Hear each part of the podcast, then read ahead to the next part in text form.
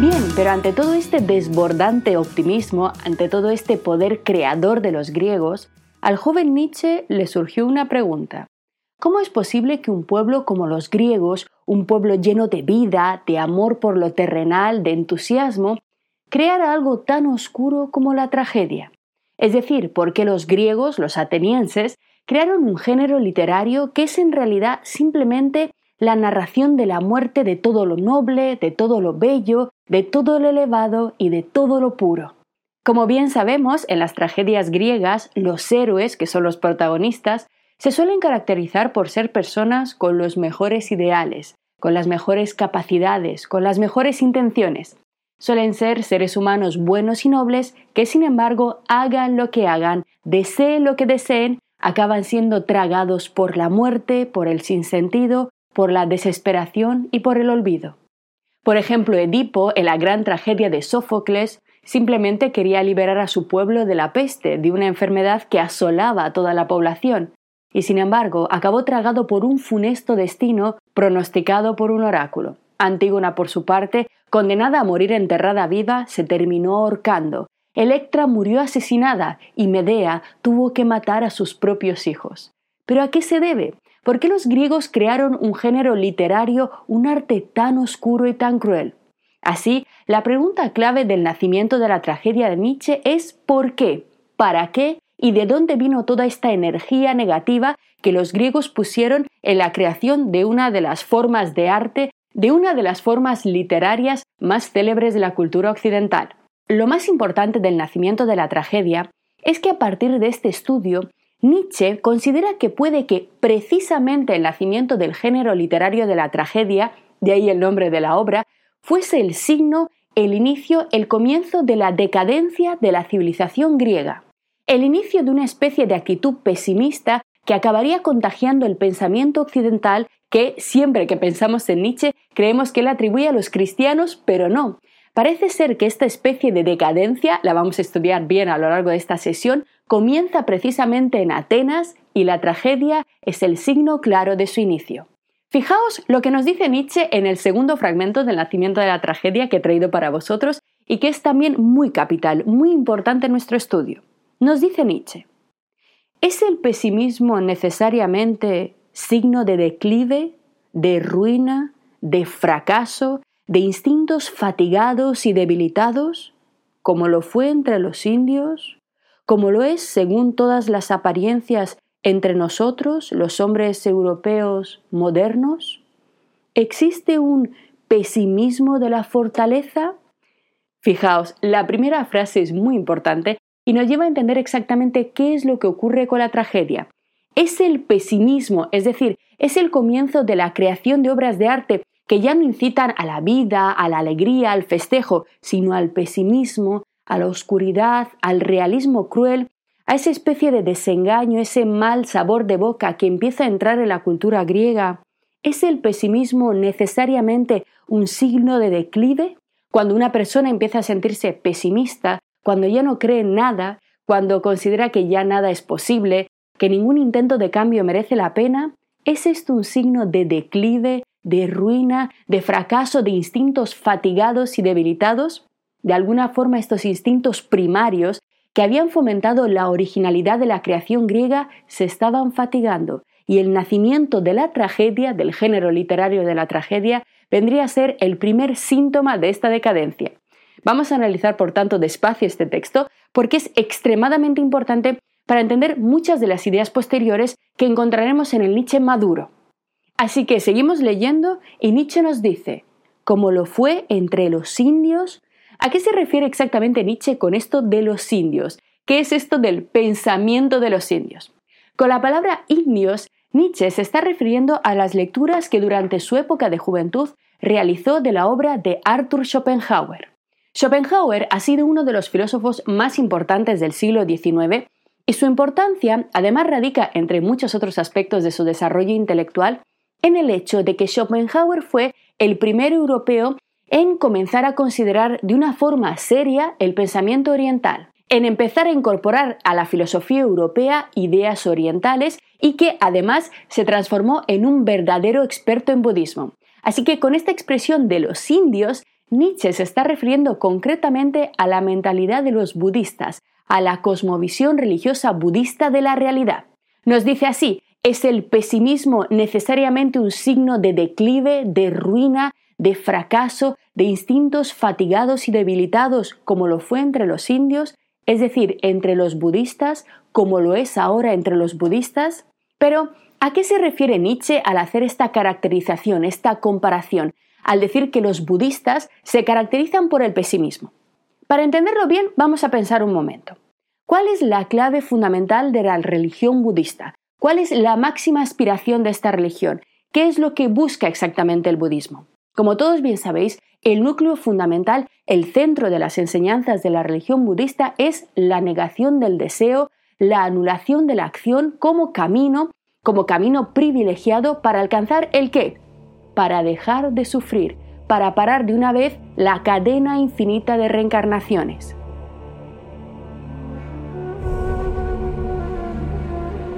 Mediante una vida ascética, el individuo que abraza el budismo, por medio de una vida en la que se rechaza el deseo, el apego al yo, a las posesiones, a los méritos, en la que se rechaza la acción y se detiene el pensamiento, no acción y no pensamiento, lo que intenta el practicante del budismo es detener el ciclo de reencarnaciones.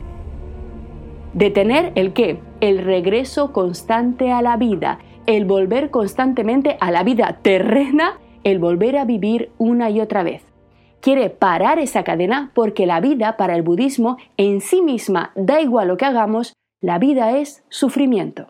Así que, mediante la implementación de una serie de técnicas que tienen por principal objetivo, lo sabéis bien, el no pensamiento y la no acción, la religión budista afirma que el individuo puede romper la cadena de reencarnaciones, dejar de volver al mundo físico y este sería el objetivo final de esta religión, fundirse con lo que el budismo llama Brahma, una especie de energía cósmica universal, una especie de flujo energético universal en el cual de algún modo la individualidad del yo se diluye, se pierde en la nada, en ese todo y por fin llega la calma, es decir, la nada, la absoluta desaparición del yo. Por tanto, los principales problemas que ve el budismo son la vida como inevitable cadena de sufrimientos, el yo como forma extrema de apego que impide la disolución de la identidad en la nada y el deseo. Pero, ¿qué acabamos de estudiar nosotros? Frente a esta mentalidad budista, la acción y el deseo de los griegos. Los griegos, en todos sus textos, en todas sus creaciones, son absolutamente todo lo contrario. Pura acción, puro deseo desenfrenado, pura pasión, puras ganas de hacer, de actuar, puras ganas de engrandecer su yo, de construir una imagen inmortal a través de los hechos, de transformar el mundo. Su carácter creativo, lo hemos visto en la sesión anterior, era absolutamente desbordante. Los griegos lo único que querían hacer es pensar y diseñar, construir, transformar la realidad. Pensar la naturaleza y explicar sus ciclos, y pensar las matemáticas y desentrañar los misterios de los números, reflexionar sobre el mármol y sus propiedades y levantar con él templos, diseñar barcos, pensar la política, crear nuevas formas de gobierno. ¿Y todo ello para qué? Pues para hacer, para la acción, para transformar el mundo, para dejar huella en el mundo, para hacer que este mundo en el que nosotros vivimos, la única vida que tenemos, se eleve, sea más grande, como consecuencia de nuestro paso en él. La vida para los griegos no es sufrimiento, es el lugar para la acción, el único lugar posible para la alegría y la realización. La muerte, en cambio, no es nada. No hay nada en ella, ni alivio, ni descanso, ni paz. La contraposición, el choque entre estas dos formas de entender la realidad y el sentido de la vida humana no puede ser más violento.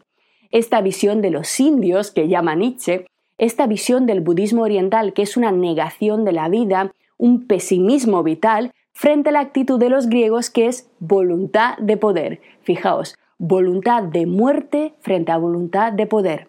Deseo de disolverse en la nada frente al deseo de la inmortalidad. Unos queriendo morirse de una vez por todas y no regresar jamás a la vida, olvidarlo todo y por otro lado Aquiles dispuesto a dar cualquier cosa por volver a la tierra y ser solo un porquero, pero volver a estar vivo completamente diferentes. Además, lo hemos visto, los griegos quieren desesperadamente alcanzar la inmortalidad, saben que solo lo pueden hacer en el recuerdo de los demás, pero además no una inmortalidad difusa, perdida, sino una inmortalidad personal e individual. Lo que quiere Aquiles es que para siempre se recuerde su nombre, su nombre concreto. Por eso, como bien sabéis, decide luchar en la guerra de Troya y no aceptar la oferta tentadora de su madre de casarse, tener hijos y tener una bella vida, siendo eso sí una persona normal cuyo nombre acabaría olvidándose. El ansia de inmortalidad personal de los griegos, de realización en el sentido más fuerte de la palabra, frente a la idea del budismo de disolverse en ese Brahma, en esa especie de almagama cósmica y por fin dejar de vivir, una contraposición extrema entre el amor a la vida y el rechazo a la vida.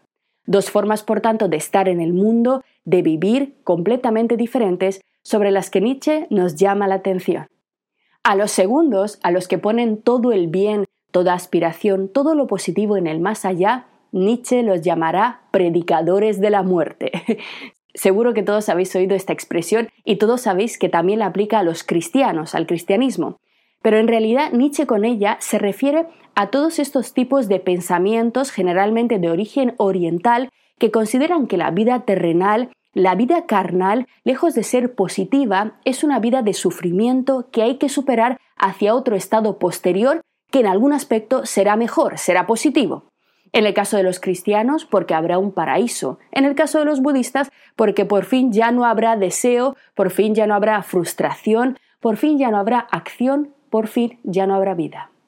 Así que fijaos, cuando nosotros nos acercamos a los pensamientos orientales, que nuestros días están muy de moda, lo sabemos todos, son muy interesantes para muchísimas personas, hemos de tener presente la enorme diferencia que hay entre estos discursos, entre la forma del pensamiento occidental de raigambre griega en la que nosotros estamos inevitablemente criados, y los discursos orientales.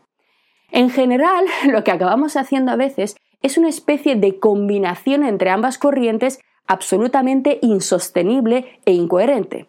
Es decir, los occidentales inevitablemente somos seres humanos de acción, somos empresarios, emprendedores, gente que hace cosas, que quiere conseguir cosas, no sé, escribir libros, ganar dinero, mejorar en su trabajo, lo que sea, realizarse en la vida, pura pasión, pura acción, y al mismo tiempo queremos detener de algún modo este flujo que nos estresa y que nos revienta mediante técnicas orientales. Y ahí es donde se genera una especie de esquizofrenia bastante difícil de conciliar, derivada precisamente de no entender esto que Nietzsche nos está intentando mostrar claramente.